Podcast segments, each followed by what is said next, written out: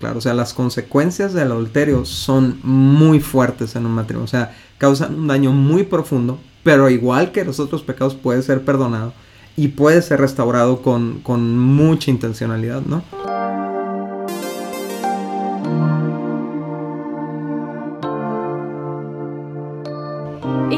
Amigos? ¿Cómo están? Estamos contentos de grabar este podcast, este episodio el día de hoy. Es un episodio con un tema muy controversial, es un tema que hay muchas preguntas en los matrimonios jóvenes y aún en los noviazgos.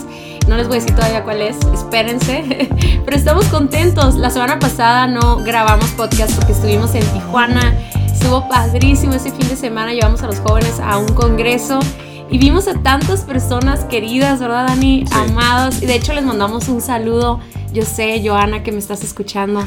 Ríete porque te estoy mandando un saludo. Pero no, no, ya en serio, ya en serio. No grabamos la semana pasada por eso, pero no vamos a caer en otra racha de no grabar. Ahora estamos bien comprometidos, Dani, cada semana está grabando episodios nuevos. ¿Y, ¿Y qué onda, Dani? ¿Qué te ha parecido esta temporada acerca de la confianza? Yo creo que ha, pegado con tubo, digo, nos los han escrito, ¿no? Como que les ha servido muchísimo a la gente que ha escuchado y, y es algo que he visto, de hecho lo he puesto en práctica en consejería, ¿no? El, el, ah, yo pensé que nosotros... Ah, ah.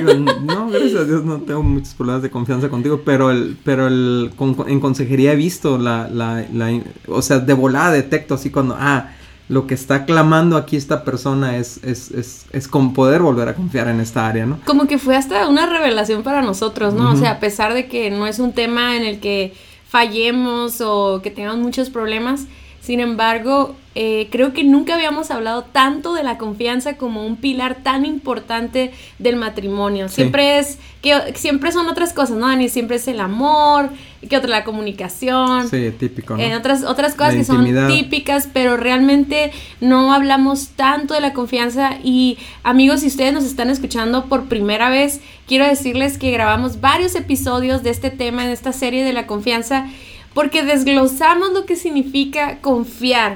Confiar en tu pareja. Y hemos estado contestando algunas preguntas o más bien como relacionando la confianza con algunas preguntas. Por ejemplo, en alguno de los episodios dijimos que confianza es preguntarnos, decir, ¿puedo confiar en que me estás diciendo la verdad? Cuando hablamos acerca de honestidad. Y, luego, no sé, por ahí otra, otra semana hablamos del compromiso y era responder la pregunta, ¿puedo confiar en que estarás conmigo pase lo que pase hasta el final? Y bueno, preguntas así hicimos durante estos episodios. Los animamos muchísimo a que vayan a escuchar todos los demás. Incluso eh, este podcast es un resumen del libro Indivisibles que gracias a Dios Dani y yo escribimos hace algunos años y también los invitamos a que cuando se estén ahí bañando, digo, no juntos, digo, si están juntos, pues no le oigan el podcast, ¿no? Pero no es cierto, Dani, o sea, se me fue el rollo, pero bueno. Este, cuando estén en el carro, cuando estén cocinando, no sé, lo que sea que hagan, escuchen esos episodios y vayan recorriendo todo el libro de Indivisibles. Y bueno, este, ahora sí vamos a entrar al tema, Dani, porque si sigo hablando, pues Fíjate, que, algo que, que, bueno, obviamente la cultura de Indivisibles es, es, buscar defender la unidad del matrimonio, básicamente, ¿no? Y, y cuando hemos, eh, últimamente que hemos puesto post sobre uh, confiar y, y, recuperar la confianza y mantenernos firmes hasta el final nuestro compromiso, ha levantado mucha polémica porque hay gente que se pregunta si hizo mal en divorciarse o hay gente que dice es que yo tenía razones justificadas para divorciarme y, y, la verdad es que nunca ha sido nuestra intención como echar culpa a una persona que tomó esa decisión o que está tomando esa decisión sino realmente crear una conciencia que no sea nuestra primera opción. Y la verdad es que no necesariamente es la primera opción el divorcio. O sea, aún en, en las cosas más, más tremendas que pueda estar viviendo un matrimonio, hay dos o tres alternativas previas, ¿no? De trabajo, de, intentos de restauración, métodos de restauración que podemos intentar que no implican terminar un divorcio. Y claro, si la persona que está fallando continúa en una actitud necia que que no hay otra salida, pues sí, o sea, obviamente sí es, dice Jesús, es el, divorcio es una concesión por la dureza del corazón. O sea, si, si, el corazón está duro, no quiere cambiar, permanece en una actitud hostil, en una actitud este, uh, sí, eh, agresiva hacia el matrimonio o hacia, hacia la familia, pues obviamente sí es la última opción, ¿no? Sí, y además el hecho de que siempre hemos aclarado que cuando hay violencia, ya sea física, emocional, incluso sexual, abuso sexual, inmediatamente debe venir una separación. O sea, el hecho de que haya esa separación no significa que hay divorcio. ¿Verdad? Entonces eso es lo que queremos aclarar. Pero sabes que esa, todas esas polémicas que se desataron en Instagram, yo creo que nos han levantado la inquietud de, de grabar una, una temporada, una, una serie acerca de de este tema, o sea, hablar un poquito más de profundidad del divorcio, hablar un poquito más de qué métodos pueden utilizar para restaurar su relación. Y, y, obviamente cada caso, cada matrimonio, cada circunstancia es tan específica que va a tener un consejo muy especializado a la situación y la verdad es que no podemos generalizar. Sin embargo, creo que podemos tocar algunos principios que puedan traer más claridad y luz a ese tema, así que probablemente en las próximas semanas estemos hablando más de eso. Sí, y la razón por la que lo menciono es precisamente por el tema que vamos a ver hoy, que es sobre la, infidelidad, ¿no? O el problema de confianza en la fidelidad, ¿no? Y eh, eh, hemos estado hablando de estas características de, de, la confianza o estos elementos que, donde necesita haber confianza en el matrimonio y el último, el de esta semana, es fidelidad.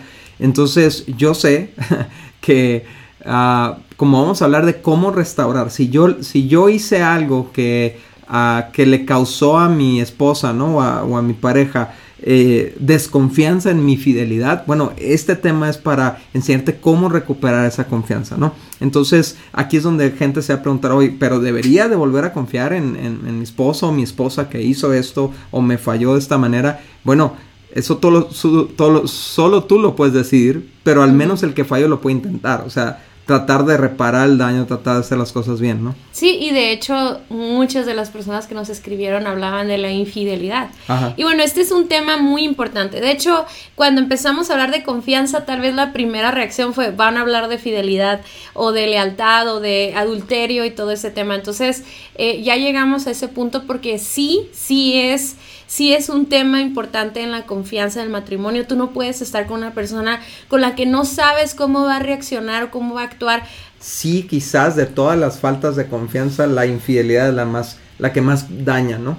O sea, la que daña más profundo al matrimonio, ¿no? Sí, o sea, un problema de deshonestidad económica causa un daño fuerte en la confianza, pero no al grado como lo hemos visto, ¿no? De, de decir yo no quiero saber nada de esta persona, ¿no? O, o yo jamás te perdonaría esto, ¿no? O sea, es, es, donde vemos, de hecho yo lo podría decir de esta manera y por eso les invitamos a todos aquellos que no han caído en infidelidad, que ni lo intenten, o sea, no es, nunca va a salir un buen resultado de eso, eh, estás jugando, te la estás apostando a tu matrimonio, pero con muy pocas posibilidades de que pueda ser restaurado. O sea, realmente nosotros que nos toca dar consejería matrimonial, nos damos cuenta de que los matrimonios que son mucho más difíciles de restaurar son los que vivieron infidelidad, ¿no?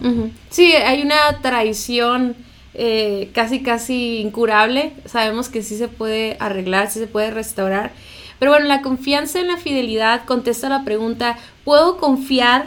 En que no te involucrarás emocional o románticamente con otra persona. Eh, eh, ahorita decía, ¿no? De que se va a presentar situaciones eh, en el trabajo, en las redes sociales, cuando salgas de fuera de la ciudad, etcétera. Puedo estar, dormir como bebé, puedo no revisar tu teléfono, puedo confiar en que no existe otra mujer para ti o un hombre para una mujer en todo el mundo. O sea, es más, confianza es decir, está Angelina Jolie enfrente de ti. y se propone, yo sé que no le vas a hacer caso, ¿verdad? Porque no importa, tardaste muchos segundos en decir. Pero, o sea, es como si, no sé, no voy a decir un nombre porque no me viene a la mente un nombre como quien pueda compararte, ¿no? Pero es, es, no, no, no importa. O sea, no, no. No, no, no.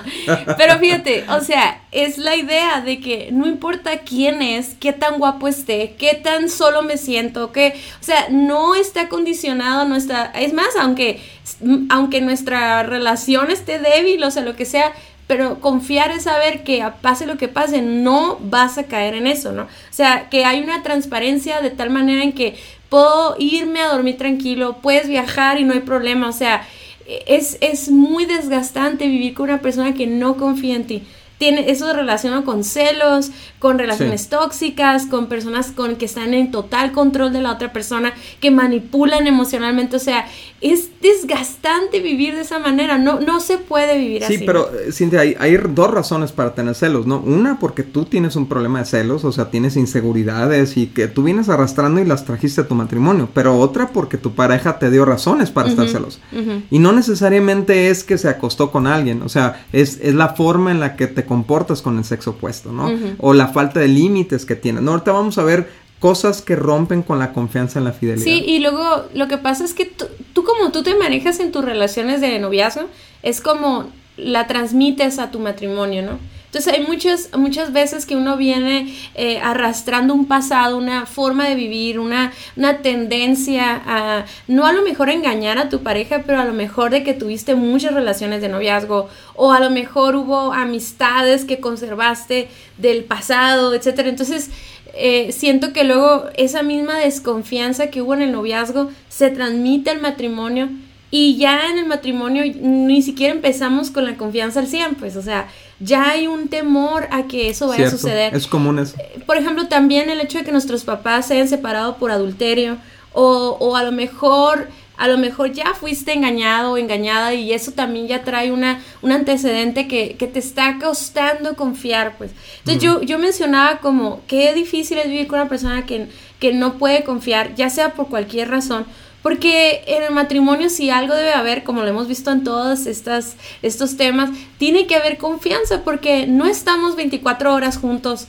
Este, no, hay, hay, hay de por medio eh, proyectos, trabajos, eh, recursos, amistades, familia, etcétera, y no se puede vivir así, ¿no? Entonces. Sí, y ahorita que hay un mundo este alterno, ¿no? En internet, o sea, un mundo virtual donde, donde podemos estar en el mismo lugar, pero estar en otra parte, ¿no? Wow, sí, sí, sí. Entonces está bien difícil, la verdad, estar preocupado por con quién está escribiendo. Eso no es vida, así no debe funcionar un matrimonio. O sea, es imposible, ¿no? Y cuando hay celos, o sea, a, mí me toca eh, de repente lidiar con, con, estas situaciones con parejas y es decirles, ¿sabes qué? O confías o no confías, pero no puedes tener a la persona ahí, o sea, eh, y, estarla vigilando y estarle checando, o confías o no confías. Si no te da razones para confiar, pues trátalo, véanlo, vayan con un consejero, confronta esa situación. Pero si no te da razones de desconfianza, pues párale con tus celos, porque vas a destruir tu relación por los celos. ¿No? Sí, yo creo que la primera, la primera acción sería analizar nuestro propio corazón y, si realmente están dando eh, razones para eso o si nosotros traemos un trasfondo que necesitamos sanar y restaurar y, confrontar esta situación en lo personal, pero sí hay cosas que rompen la confianza en la fidelidad de nuestro matrimonio, ¿no? Por ejemplo, la falta de transparencia. Cuando descubres que hay una como doble moral, doble vida, doble personalidad, casi casi como de tu pareja en redes sociales, en un mensaje, en un WhatsApp, o de repente este, eh, te dice que fue un lugar y resulta que una amiga lo vio en otro, ¿no? Fíjense qué importante, ni siquiera es que se fue a relacionar con alguien más. Es el simple hecho de que no seas transparente en las cosas que haces, en lo que dices, en eh, descubrir que no hay una sinceridad. No sé si me explico, ¿no? Sí, claro, o sea, es una opacidad en ciertas áreas de la vida, ¿no? Que dan lugar, dan cabida a que tu esposo o tu esposa eh, se imagine lo que esos huecos, ¿no? Llene los huecos con historias en su mente, ¿no? Por ejemplo, o sea, aun si eres opaco en tus finanzas, ¿no? Esto, esto lo voy a enfocar especialmente para los hombres, ¿no? Que es donde más lo veo que sucede, ¿no? O sea, las, las finanzas están completamente ocultas a la esposa, entonces la esposa empieza a imaginar, pues igual y le está pagando un departamento a otra y yo ni en cuenta, ¿no? O sea, entonces, eh, ¿por qué no nos alcanza el dinero? ¿Por qué esto? ¿En qué se está ganando? Eh, eh, capaz de que está comprándole regalitos a... O sea, todas esas fantasías que pudieran ser realidad, pues, pero al final de cuentas uno como hombre se puede molestar y decir, ah, cómo eres celosa, ni el caso, pero es que tú no tienes transparencia. Y eso siembra inseguridad, ¿no? Sí, es como cuando estaba chiquita y te decían, no vayas a entrar a ese cuarto, ¿eh? Porque ahí no puedes ver. ¿Qué era lo que más querías hacer?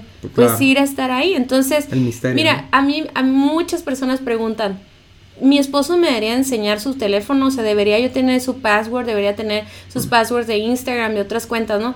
Y yo le digo, o sea, no necesitas eso para confiar, pero no tiene nada de malo que lo tengas, o sea, es como yo por ejemplo, yo nunca reviso, nunca reviso lo que tú hagas en tus redes sociales, pero tú no me estás diciendo no tienes acceso ahí. Tú estás siendo transparente porque no son áreas ocultas. No, no son, eh, incluso Dani, o sea, por ejemplo, imagínate que de repente ves a una chava y, y, te sientes nervioso y no dices nada. No, no, no, no, no, no quiero hablar de eso. Estás dejando un área oculta, ¿no? Sí, no o estás inclinando el teléfono para no que no estás compartiendo, aunque no estás haciendo nada malo, no estás compartiendo y estás generando una desconfianza porque no estás siendo transparente. Bueno, el segundo es la interacción demasiado amistosa. Sí, o sea, y, esto es bien importante, Cintia, porque el, gran dilema, ¿no? Y nos hacen esa pregunta mil veces, o sea, ¿puede un hombre casado tener amigas? ¿Puede una mujer casada tener amigos?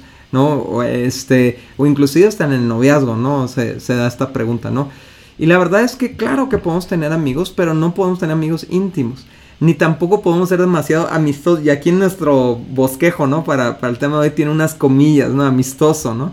¿Por qué? Porque una cosa es ser respetuoso con las personas del sexo opuesto.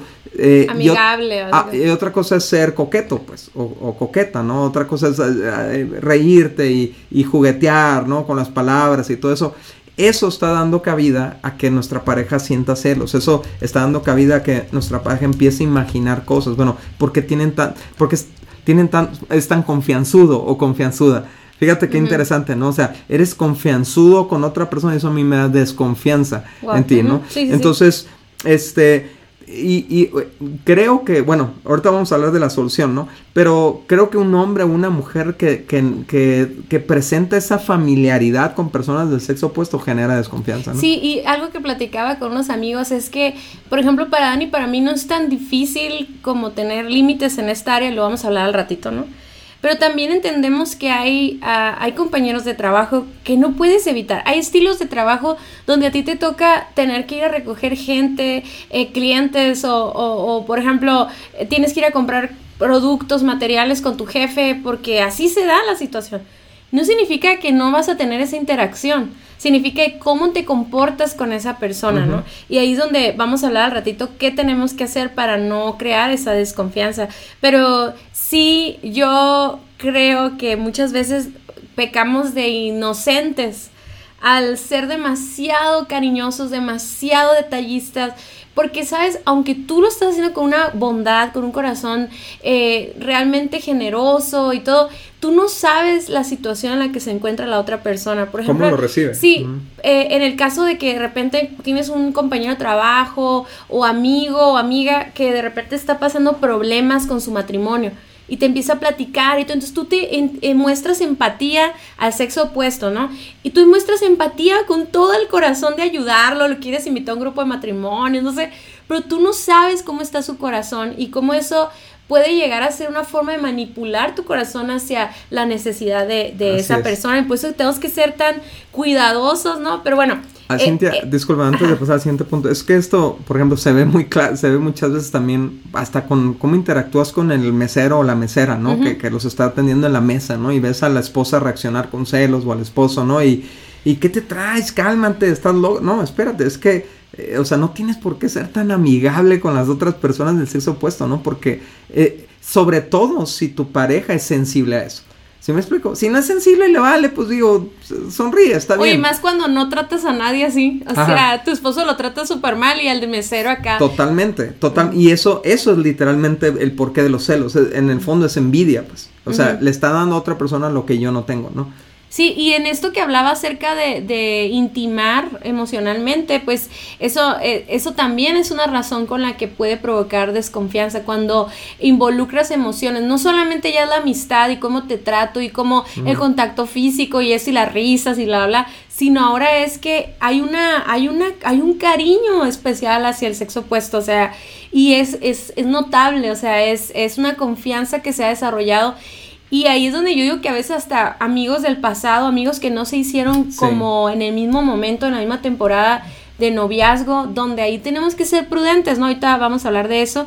Y ah, también la interacción, interacción sexual, verbal o físicamente, o sea, conversaciones de sexualidad. Por ejemplo, muchas veces uno, uno puede empezar a bromear entre amigos y cosas, carrilla, lo que sea, y tú no sabes eso que está provocando en tu pareja, o sea, el hecho de que es un tema tan reservado y tan íntimo para ustedes dos, pero que lo estás exponiendo con los amigos o los amigos o las amigas, este, pero también el, el, el que seas demasiado uh, atento, mira, te voy a explicar algo, yo siento bien raro, Dani, y trato de alejarme lo más que puedo de hombres que a pesar de que saben que yo estoy casada o que lo que sea, todavía traen la tendencia a de así de que te toman de la espalda o que te tocan el brazo o que no sé si me explico cómo, o sea, como que antes yo veía eso en el mundo, en la en otro ambiente, ¿no? Los hombres son así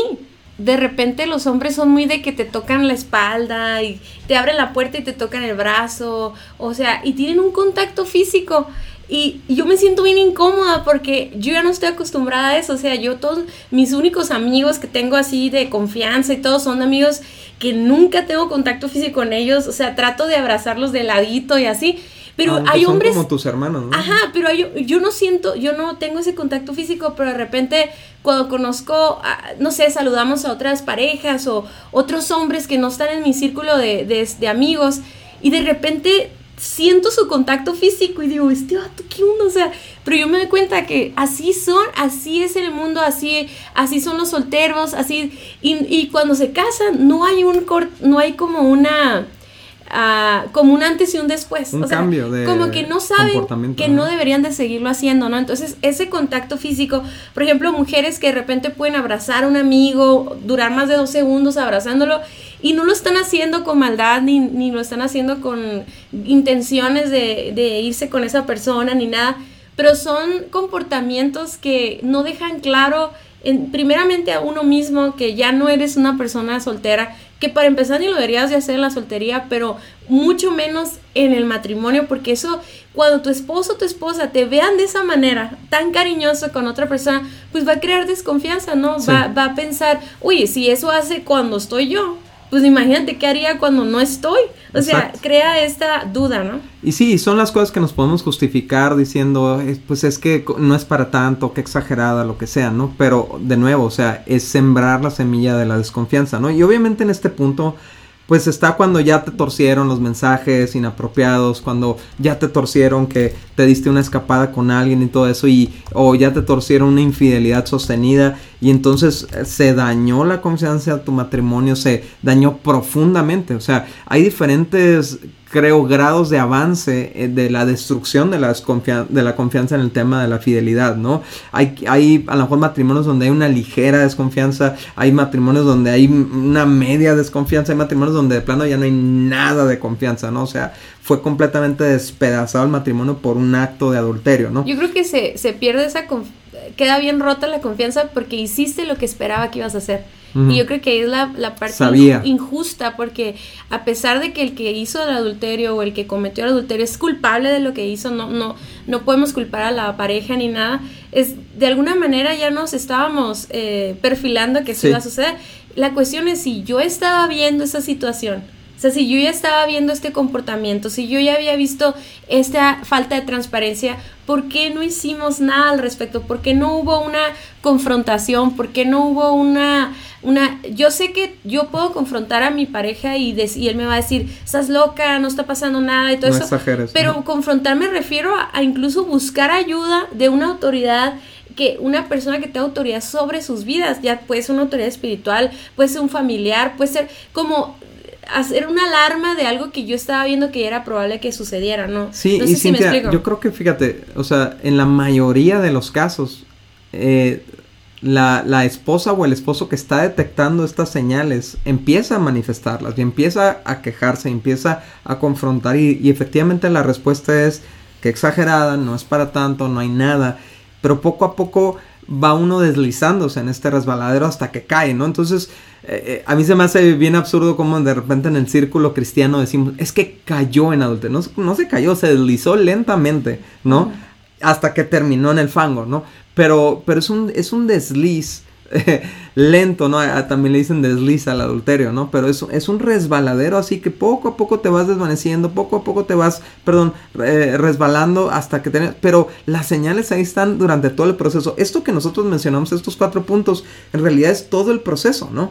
Y si no aprendemos a detenerlo al principio, vamos a terminar en el fin. O sea, y, y, vamos a perder el control, ¿no? Sí, y luego también, Dani, también el comportamiento de la persona que está viendo la situación es que tal vez se vuelva una persona que promueva también el adulterio, o sea, te dejo de ser transparente yo, o sea, te empiezo a acusar antes de que sucedan las cosas, es más, te empiezo a señalar a las mujeres prospectas, que yo lo he visto ah, eso, yo lo he visto suceder, cómo una mujer puede ser la causante de que eso suceda. De meterle esa idea en la mente. Sí, que no existía esa idea y que tal vez la queja fue su solución a la situación, pero en realidad fue la queja fue lo que separó más la relación, perdieron la intimidad, perdieron la amistad, se convirtió en una gotita como así de estar dando lata y lata y lata y al final terminan en adulterio. Entonces, qué, qué triste. Y yo, yo quiero decir esto con todo mi corazón, o sea, el hecho, si tú eres una mujer que está viviendo el dolor de un adulterio, de una infidelidad, o tú eres un hombre que también te fallaron en esa área, no estamos nosotros minimizando lo que tú estás experimentando, ni estamos diciendo que tú tuviste la culpa para nada, sino que podamos identificar las señales que ya estaban ahí y que no hicimos nada. Y ahí es donde tiene que venir la unidad, de decir, bueno, vamos a enfrentar esto juntos. No, no nos vamos a separar como tú eres el culpable, te vas de aquí y ya no quiero saber nada de ti, se acabó, nos divorciamos. O sea, porque esa es la parte que a mí se me hace un poquito como...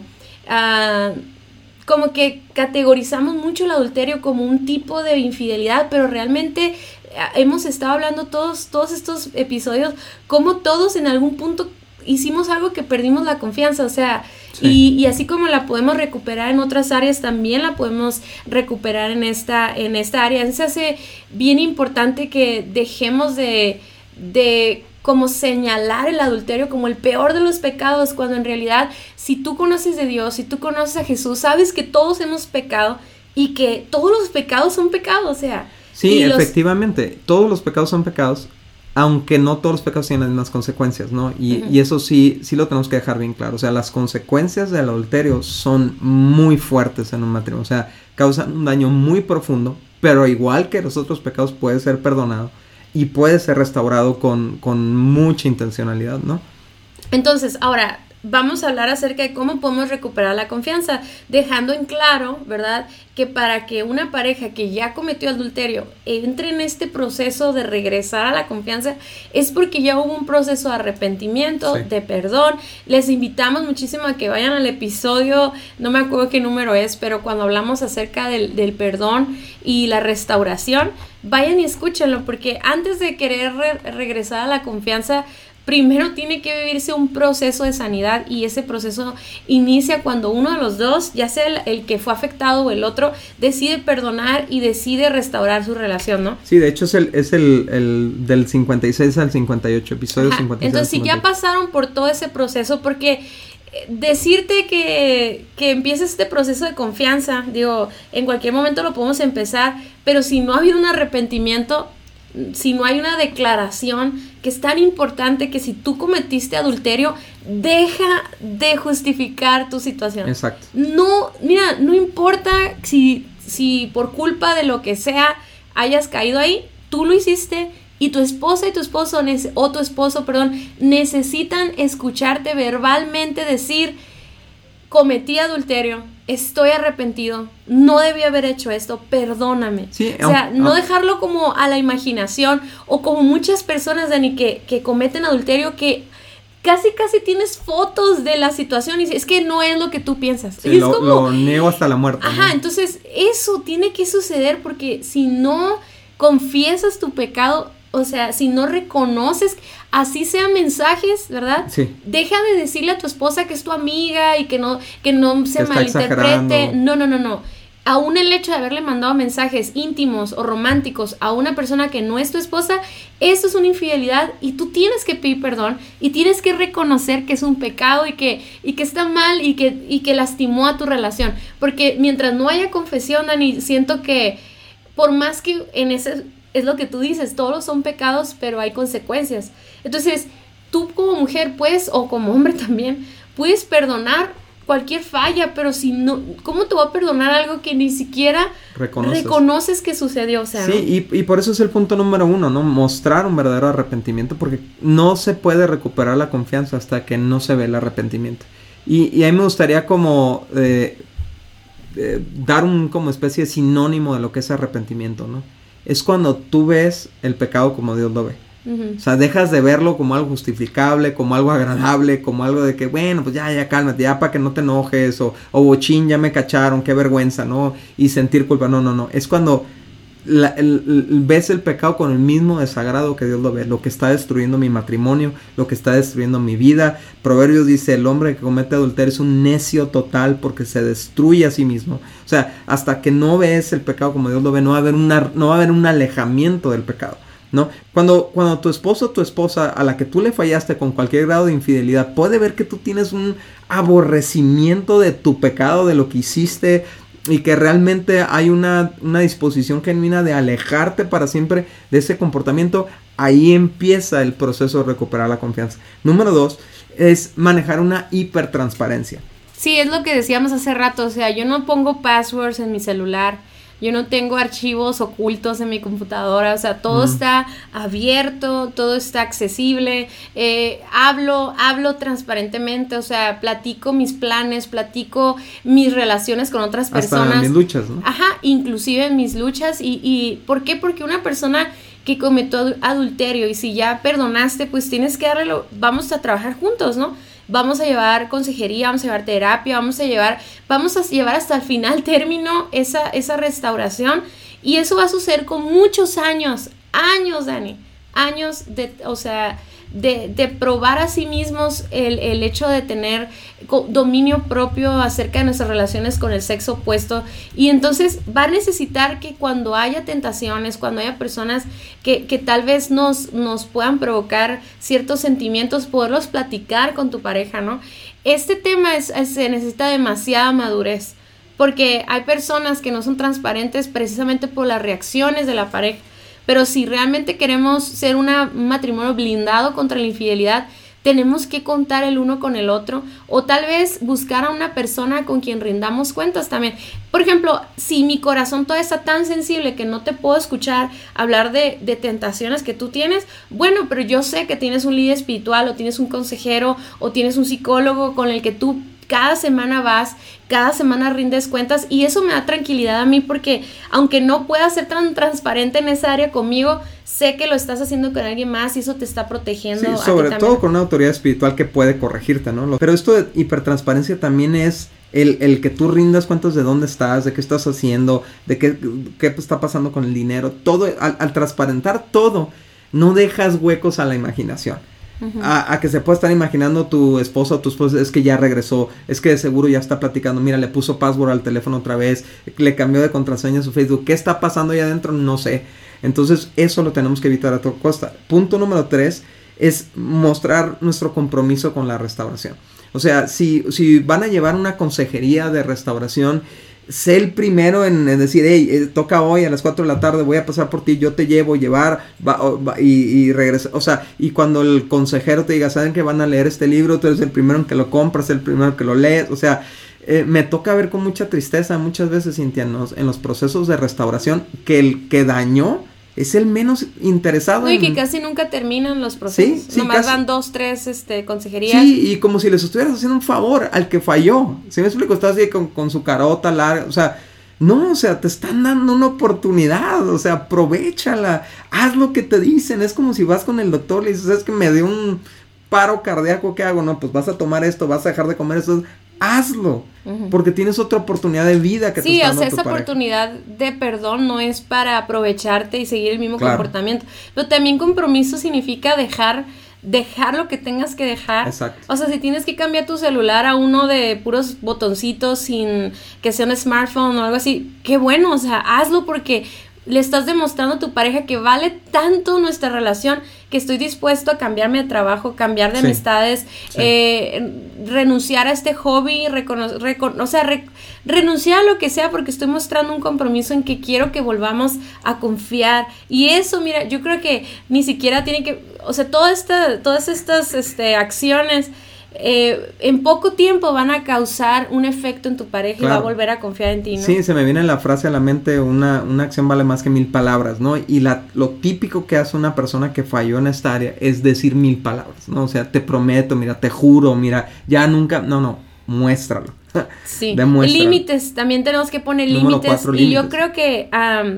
Eso es lo que tanto nos falta en los noviazgos y en los matrimonios y es un tema tan criticado por mucha gente que piensa que no necesita límites, o sea, y eso lo lleva a jugar con fuego cuando en realidad no es necesario. Pero obviamente el, sentarnos de nuevo y platicar, no, límites no significa que tú los vas a poner y ya, que nadie sepa, no, hay que sentarnos y platicar cuáles van a ser nuestros límites de nuestras conversaciones, de nuestros mensajes, de nuestras redes sociales, cómo vamos a manejar nuestras amistades. Este, eh, nosotros ya hemos hablado de este tema también, ahí pueden buscarlo, pero sí necesitamos entender que los límites eh, son necesarios, no porque seamos adultos significa que ya no tenemos límites el ser adultos significa que los ponemos nosotros y nos supervisamos y somos bien estrictos. Antes cuando éramos jóvenes los límites los, los, los, los, papás. y los revisaban los papás y nos regañaban los papás. Ahora tenemos a nuestra pareja y juntos podemos cuidarnos. Límites son para cuidarnos y alejarnos lo más posible del pecado y de las tentaciones que nos puedan llevar a pecar. Sí, y en el sentido de recuperar la confianza, los límites tienen que estar puestos lejos de la zona del peligro. O sea, no es, bueno, pues ya no me meto en la cama con ninguna mujer. No, no, no. no. O sea, el límite es no interactúo de manera privada con ninguna mujer. Y eso le va a dar la confianza a mi esposa o, si no, a mi pareja, que no voy a terminar en una cama. ¿Se me explico? Pero si, si, o sea, ¿dónde pones los límites en el proceso de restauración de confianza? Es clave para que vuelvan. Y yo les aconsejo, sean exagerados en poner los límites. Sí, y yo creo también que cada pareja, con referencia a lo que han vivido, por ejemplo, estos límites eh, y estos puntos a los que estamos hablando, los puede estar viviendo una pareja que ya vivió un adulterio, pero también una pareja que nada más quiere mantener la confianza en la fidelidad, ¿no? Bueno, Entonces, yo creo que tenemos que ser honestos. Dice la Biblia que el que crea estar firme tenga cuidado de no caer. Cierto. Entonces, uh, nosotros, nuestra identidad en Cristo o en Dios no es nuestro pasado, ni es nuestro pecado, ni nos vamos a estar eh, condenando y cobrando, o sea, límites no es cobrarte la factura de lo que hiciste. Si yo te perdoné, yo no te estoy cobrando la deuda. Límites es no vamos a volver a caer en esa deuda. ¿Se me explico? Entonces, uh, yo cuando platico los límites que tú y yo tenemos, por ejemplo, yo trato de jamás uh, estar en un carro con un hombre sola, ¿no? Pero, por ejemplo, tal vez alguien diga, es que yo no puedo hacer eso porque en mi trabajo tengo que, ah, soy Uber, ¿no? O sea, tengo que ir con una mujer. Exacto, ¿no? Pero pues bueno, ¿en qué ambiente estás?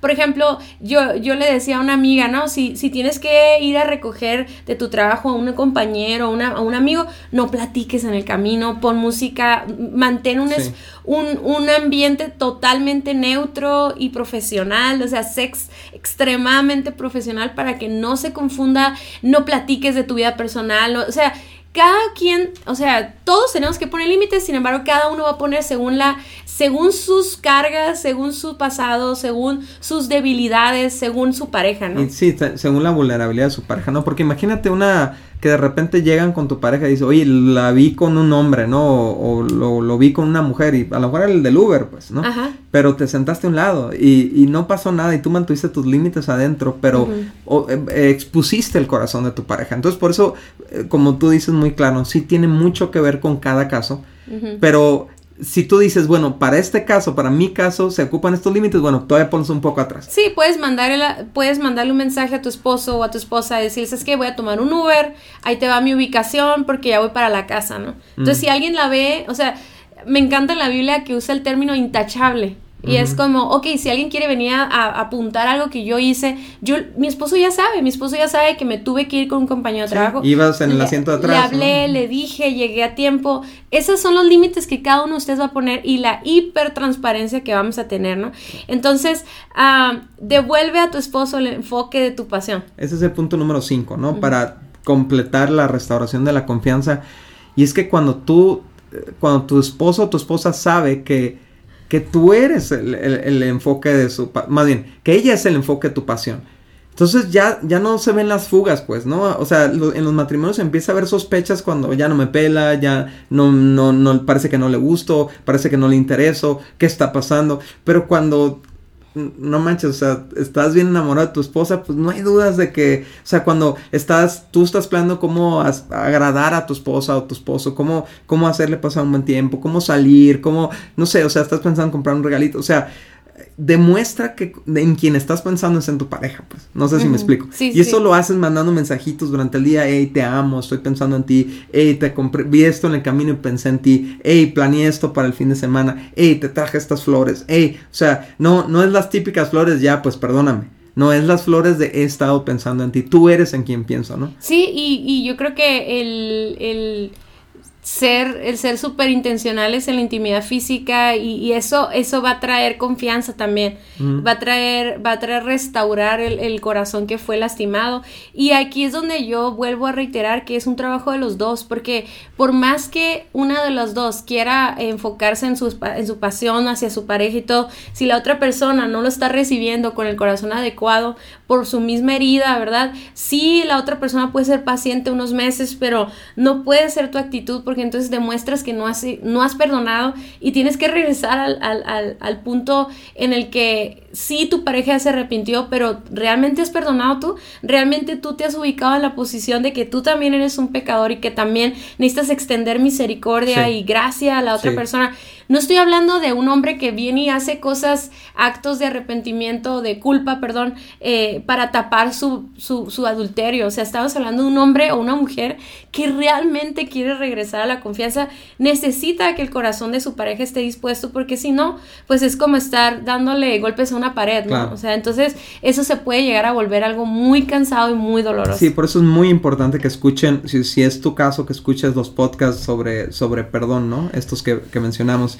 Y para concluir la serie, Cintia, yo estaba, yo estaba meditando en esto, estaba pensando cómo la verdad es que la, la forma en la que tú puedes tener más confianza en tu pareja es si tu pareja tiene un temor de Dios. O sea, y esto es mi caso en lo particular, yo, yo, yo lo puedo decir con toda libertad. Yo tengo la seguridad, no, no tengo la seguridad de Cintia, pero sí tengo la seguridad de que Cintia teme, teme a Dios. En el sentido de que de que antes de preocuparse por fallarme a mí, está preocupada por fallarle a Dios. No sé si me explico. Y esa es mi garantía. Yo sé que lo que le va a venir a la mente en una situación de tentación, en una situación de peligro, por así decirlo, entre comillas, no es no quiero perder a Dani, es no quiero perder mi relación con Dios, no, quiero, no quiero que se rompa mi relación con Dios. Y eso es lo que, tu temor de Dios es lo que te priva de tomar malas decisiones, ¿no? Entonces eso a mí me tiene en completa confianza porque he visto tu amor a Dios, he visto las decisiones que tú tomas en el día a día por temor de Dios. Y yo sé que si no eres, eh, eh, me encanta como dice la Biblia, si no negocias con el mal en las cosas pequeñas por temor de Dios, tampoco lo vas a hacer con las grandes. Sí, y ahí es donde de repente un día te puede fallar en la hipertransparencia o te puede fallar un ratito en un límite, no que caíste en un, en un adulterio, pero que no lo hiciste intencionalmente, pero tiene más peso la, el testimonio que damos todos los días. Ahora, ¿cómo podemos saber eso? Pues es que se nota en tu día a día. O sea, yo puedo ver a Daniel orando, leyendo su devocional, rindiendo cuentas, etcétera, y eso me habla de que él tiene un temor hacia Dios yo puedo verlo en cosas pequeñas, como él prefiere ah, obedecer a Dios que a sus hijas o ceder a cosas que no, que no van con nuestros valores o eh, con lo que hemos propuesto para nuestra familia. Entonces eso me da seguridad que aunque yo no esté, él está eh, o sea, él está pensando en Dios, pensando en lo que Dios quiere, en lo que Dios quiere para él, para nuestra familia. Y eso lamentablemente me, lleva a la, situación de que Por eso, amigos, si tú no tienes una relación con Dios, si tu matrimonio no está conectado con Dios, es casi imposible confiar. Es vulnerable al es, No puedes confiar, no puedes confiar y por eso a, a, veces uno que está en un ambiente donde estamos conectados a Dios, se nos hace tan fácil de hablar de estos temas o del perdón y de esto, del otro. Sin embargo, puedo ubicarme ahorita en una pareja que no tienen temor de Dios, no hay confianza. O sea, por más que cumplan todos los requisitos, al final del día no hay esa, esa fuerte convicción de que no vamos a fallar a Dios, de que estamos comprometidos con Dios. Entonces, qué triste es eso, pero esta es tu oportunidad de buscar a Dios, de buscar un grupo donde te enseñen los valores de Dios, donde te enseñen qué es lo que Dios opina del matrimonio y conectarse los dos a, a, Dios para que entonces puedan regresar a la confianza. Sí, fíjate lo que dice el Salmo 128.1. Qué feliz el que teme al Señor, todo el que sigue sus caminos. Gozarás del fruto de tu trabajo, qué feliz y próspero serás. Tu esposa será como una vid fructífera floreciente en el hogar. O sea, está hablando de un hombre que está tomando las decisiones correctas por su relación con Dios. Y, y, cómo eso va a tener como consecuencia una vida armoniosa en casa. Muchas gracias por haber escuchado nuestro podcast. Para nosotros es muy importante escuchar tus comentarios. Síguenos a través de nuestras redes sociales en Somos Indivisibles en Instagram y Facebook. Y también puedes ver todos nuestros contenidos adicionales en nuestra página vivoalternativo.com. Si este podcast fue de ayuda para ti, te invitamos a que lo compartas con otros matrimonios. Hasta la próxima.